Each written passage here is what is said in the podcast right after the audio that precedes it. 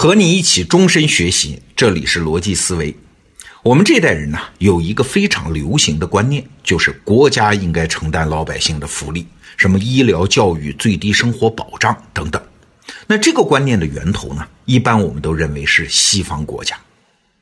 那其实我们稍微深想一下，就算是在西方，它福利社会也是一种现代化的产物啊。你想啊，中世纪的时候，欧洲的那些国王，什么查理、路易、亨利等等啊，这些人在历史书中的主要形象是打仗的骑士啊，而不是救济贫民或者是领导民众共同抗灾的领袖。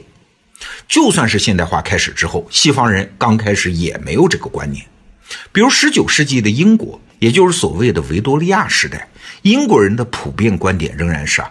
即使社会上应该有一些扶贫济困的措施，但是也应该尽可能的低水平。穷人住到福利院里面，不仅条件要搞得差差的，而且还不能给他们尊严。哎，为什么富人为什么这么心狠呢？哎，他们有一个担心嘛，就是怕养成养懒汉的后果。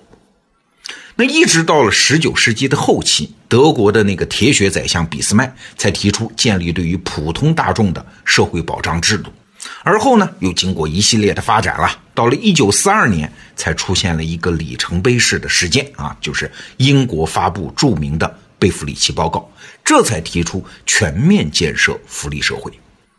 这当然是一件好事儿了，但是你想，这套制度运行才几十年，就已经产生了很多问题呀。老百姓看来，税收最好是只减不增。而福利呢，最好是只增不减啊！社会负担是越来越重，有的国家经济运行已经困难了，比如说那些南欧的那些国家啊。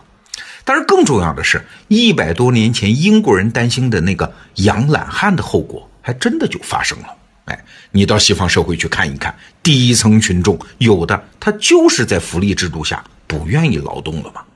所以啊，现在这套福利国家的观念在西方还能不能搞得下去，已经前途未卜啊！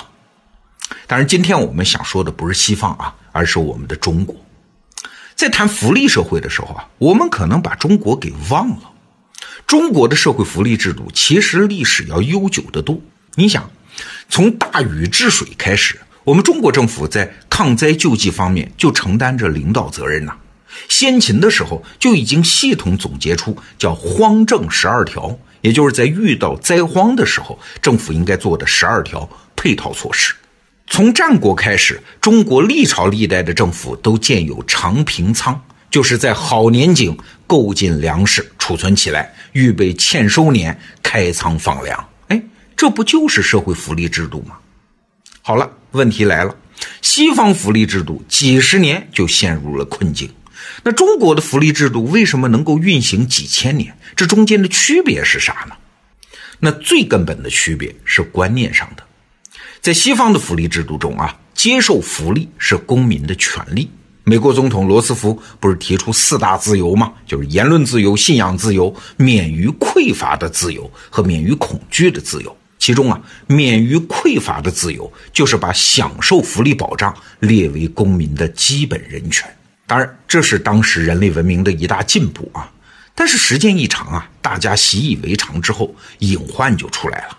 在西方发达国家，只要一个人他的收入低于某个标准，哪怕他的真实生活水平并不低，甚至比很多发展中国家的中产阶级生活水平还要高，但只要他符合法定的穷人标准，那他就有权利让别人养活他呀。请注意啊，既然这是他的权利，那就没有人可以剥夺他，也没有必要有任何惭愧，甚至没有必要对谁表达谢意。这是他根据法律该得的，这是一种观念。那中国古代的社会福利观念是啥呢？哎，中国人没人认为接受国家或者他人的救济帮助是他的权利。中国人的观念是反过来的，社会福利是国家对民众的责任。哎，你别看啊，我们通常说责任和权利对等的，但是就是这个方向上的差异，导致两种福利社会完全不一样。中国的福利社会是啊，一旦遇到水旱灾荒，国家要承担起救灾的任务。在平时呢，如果有人实在有困难，比如说残疾啊、年老啊、鳏寡孤独这种极端情况，官府、宗族、亲朋都有责任上去帮一把。所谓连贫续老啊。你看，福利的目的在于解决具体的困难，而不是为了满足某种天然的权利啊。中国人是救急不救穷的。那中国这一套福利社会的观念，它一直运转良好啊。虽然绝对水平跟现代西方国家当然没法比了，但这成了增强社会认同、缓和政治矛盾的有效手段。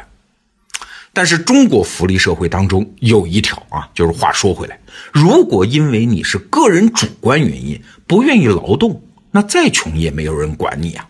哪个村过去都有所谓的二流子嘛，大家不仅不会去管他，而且还会在道德上鄙视他、谴责他。如果社会福利是一项权利，那么就必须有一个客观标准啊，那就必然导致按照收入来划线嘛。而不能考虑这是不是因为他本人不爱劳动，而如果社会福利是国家的一种责任，就是反过来，那在资源有限的情况下，国家当然就要优先选取那些最该帮、最值得帮的对象。所以，在中国，社会福利才不会导致养懒汉的后果嘛。其实啊，达到这个后果还有一个更重要的原因。西方福利主要就是发钱啊，国家是不能对老百姓的生活方式说三道四的。但是中国古代政府除了救灾扶贫济困，还有一个责任呢，就是道德教化。比如说明太祖朱元璋，朱元璋颁布了一篇文章，叫《教民榜文》，其中有这么六句话的圣谕啊，我们今天也听得懂啊：孝顺父母，尊敬长上，和睦乡里。教训子孙，各安生理，勿作非为啊！这是一个钦定的百姓公约啊，里面是老百姓要遵循的基本道德规范。那这六句话呢，除了到处张贴之外，朱元璋还要求每乡每里都要各置一个木铎，什么意思啊？就是那个铃铛啊，在本地选择年老或者是残疾不能干活的人，手里拿着这个铃铛，在本乡本里。边走边摇晃这个铃铛，边呼喊《教民榜文》里面的这六句话。那这种巡行乡里的活动呢，每个月要搞六次啊。到秋天收获季节，由各个乡里给巡行呼喊的人提供粮食和生活费用。你看，规定的就这么细。在中国文化中啊，这是一个非常强的传统，不仅是朝廷官府。就是普通百姓的宗族和家庭也特别重视这种道德教化，这是一种普遍的社会自觉呀。别说古代啊，就是我们这一代人，我们从小到大，无论是政府还是长辈还是老师，反反复复的唠叨啊。即使这个长辈没什么文化，他也会跟你说：“孩子要上进，要学好，要自力更生啊。”听得我们从小到大耳朵都磨出茧子了。你可别小看这种教化的力量啊！我们中国人几千年的生活，不断有长辈在我们耳朵边上喊，几千年喊下来，在中国社会内部就造成了一种内在的社会提升力啊！危难时刻互帮互助，但是在道德上又绝不纵容那些不劳而获的人。这种传统啊，让中国文明保有一种强大的叫反堕落能力。所以啊，中国历史虽然朝代更替呀，战争频发呀，但是文明却一以贯之，千载不绝，历经一次次劫难，又能复兴。前不久啊，我看到作家鸭沙龙说了一句话，他说：“我最讨厌满嘴国学的人，但我认为中国传统中确实也有一些好东西。这些最优秀的东西，不是这子那子、四书五经、三字经，而是一种很基本的文化心理。”就是重视教育，有企业家精神，追求世俗成功，重视财富积累等等。